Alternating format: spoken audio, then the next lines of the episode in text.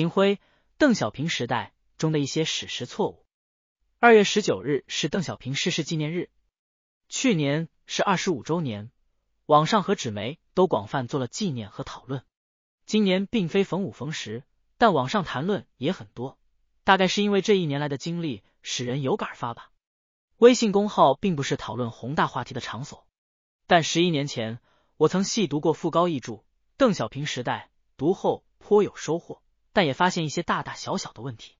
在北大斯坦福中心的一次会议上，我曾与傅高义教授当面讨论过一些大问题。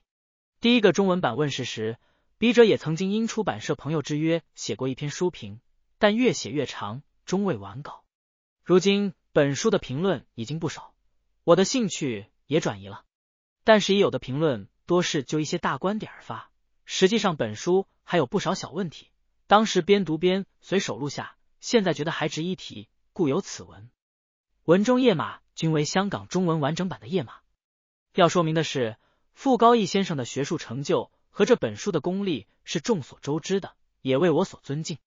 如今他已去世，不能再向他请教和讨论，已成为永远的遗憾。但从学术上说，白璧微瑕仍有点出的必要。我想傅先生在天之灵也会乐于见到。美国著名中国学家、哈佛大学教授费正清东亚研究中心前主任傅高义先生的研究成果《邓小平时代》，英文原书名直译《邓小平与中国的转型》，Ezra F. Vogel。Deng Xiaoping and the Transformation of China. Harvard University Press，二零一一。中文版译者冯克利，香港中文大学出版社，二零一二年。大陆简体字版生活读书新知三联书店，二零一三年。后译版本有删节，是一本用功甚勤、影响甚大的名著。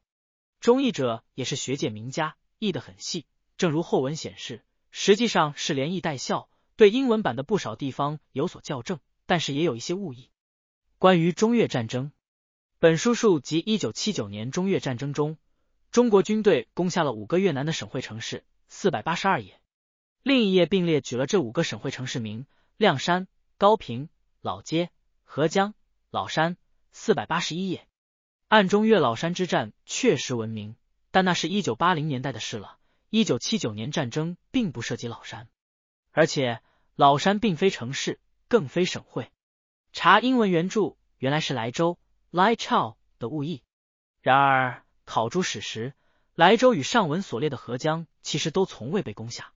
实际上，越南自一九七五年统一后，省级行政区变动异常频繁。但无论按任何时候的设置，中国当时攻下的地方都不会有五个省会。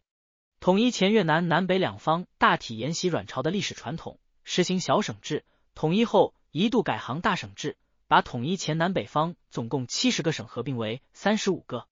合并前与中国交界的共有六个省，合并后到中越战争时变成五个，即高亮、黄连山、和宣、莱州和广宁。这五个省在战争中均被波及，这大约就是本书所谓五个省会的由来。但实际上，当时只有黄连山省省会老街和高亮省省会亮山曾被攻下。中国曾报道攻下了三个省会。那是把高平小省制时代的高平省省会，当时该省与亮山省合并为高亮省，因此那时的高平并非省会，也算上的。但中国方面也从来没有报道说拿下了五个省会的。后来越南经过频繁的分省，基本又恢复了小省制，现有六十四个省和直辖市。所以，如果按一九七九年战时的建制，中国是进攻了五个省，攻下了其中的两个省会。而按一九七五年以前和中越战争以后恢复的建制，中国是攻入过六个省，攻下过其中的三个省会。但无论如何，说中国军队曾攻下五个省会，肯定是不确的。关于收复晚清丢掉的领土，还有 M 收复了晚清政府丢掉的大部分中国领土，包括上海、青岛等地的租界，但他却未能收复台湾和香港，这个重任落在了邓小平的肩上。四百三十七页。类似 M 收复国土的话，在本书中还出现了几次，这也是明显不符合事实的。有趣的是，英文原著此处并无租界一词，原文是 regain most of China's territory lost by the late Qing Shanghai, Qingdao and elsewhere，即 M 收复了晚清丢掉的大部分中国领土，上海、青岛和其他地方。显然，译者也觉得说晚清丢掉整个上海，而后由 M 收复是不合适的，才又加上租界一词。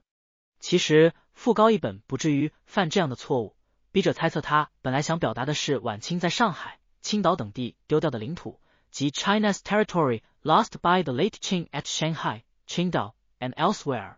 但是由于笔误，该用 at 或 in 的地方却用了破折号。然而，即使这样的原意仍然有问题，而修改后的中译文又产生了新的问题。说 M 是民族主义者，他基本统一了中国，并在朝鲜。中印边界等地使人领教了中国军队的力量，这虽有争议，但还应当说是主流的看法。但说到收复晚清丢掉的国土，无论是大部分还是小部分，可以说整个 M 时代都几乎没有这样的记录。这里首先要指出，如果收复的主体不是中国人，而是某个政权，那由清廷丢掉的台湾就只有重归清朝才叫收复了。但清朝本身都没有了，又何谈收复乎？所以这里讲收复。只能是讲中国人从外国人手中收复，而不是中国人的某个特定政权从另一个中国人政权手中收复。众所周知，台湾在抗战后已经光复，一九四九年以后也一直在中国人手里，只有尚未统一的问题，没有从外国人手中收复的问题。至于上海、青岛等地的租界，这个提法本身就有问题。当时租界与租界地是两回事，上海有一部分土地曾沦为租界。而青岛曾整个是租界地，如同香港新界，当时类似的还有威海卫、广州湾等地。但是租界地青岛早在抗战前就被民国政府从日本人手中收复了。上海及其他口岸城市的租界有的，如汉口、九江英租界，也是抗战前就收回；其他包括上海的全部租界，也在抗战中通过中国与列强废约，而在法理上收回。抗战胜利后，实际收回。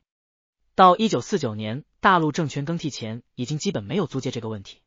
唯一的例外是旅大地区，旅顺、大连，清末以来为俄日所据，抗战胜利后又为苏联所据。新中国的最初几年里收回了大连，而旅顺直到 STL 死后，赫鲁晓夫搞修正主义，才修正了 STL 的做法，把它交还了中国。要说 M 时代收复晚清丢掉的国土，也就只有这一块还谈得上。还有西沙群岛也是民国年间收复的，抗战胜利后一直由中国的海军陆战队驻守。一九五零年西沙国民党驻军起义归顺新中国后，新中国却从那里撤防了，致使南越政权一度窃据。直到一九七四年即 M 时代临落幕时，中国军队通过西沙海战才又夺回。这当然可以说是 M 收复的，但却不是晚清丢失的，而是 M 时代前期丢失，末期收复的。但同在南海中，面积大于西沙诸岛礁总和的浮水洲岛，一九五七年被新中国从国民党手中夺来后，交给越南，越南改成白龙尾岛，今天已是无望收回了。其他如中印战争中，中国军队曾攻占一些地方，但旋即退回。中缅边界争议地区，甚至有解放军赶走国民党军，再把当地交给缅甸的事。所以，除旅顺、大连外，M 时代是谈不上收复国土的。而像浮水洲和中缅争议区那样，新中国从国民党那里夺取又送给了外国的土地，却比旅顺、大连更大。即便不做这个加减法，谁都知道晚清政府丢掉的国土有多少，仅仅丢给俄国的就不下一百五十万平方公里。弹丸之地屡大，怎能说是大部分呢？而民国北京政府过去称为北洋政府时期、南京政府时期收复的地方都比这更大。改革时代收复的香港。澳门和半个黑瞎子岛等地也不比吕大小，所以应该说别的成就姑且不论。辛亥以后历届中国政府中，M 时代收复国土的成就是最小的。当然，另一方面，淘汰的国民党根据他们的地图，这些地图与实际控制状况多有不符，攻击 M 出卖了多少国土，这种攻击也没有道理。同时，民族主义的作为也不能只看收复国土多少，既有版图内。控制力的加强也可以做民族主义的解释，像西藏过去只是羁縻之地，中国只有宗主地位，M 则把西藏改土归流，置于中央政府的实际管辖下。新疆在一九四九年时，苏联插手严重，M 时代通过处理一九六二年伊塔事件，排除了苏联的插手。傅高义如果从这些方面立论，会比收复国土说更少牵强。当然，我们也知道新疆。尤其是西藏问题，在西方更受政治正确的影响，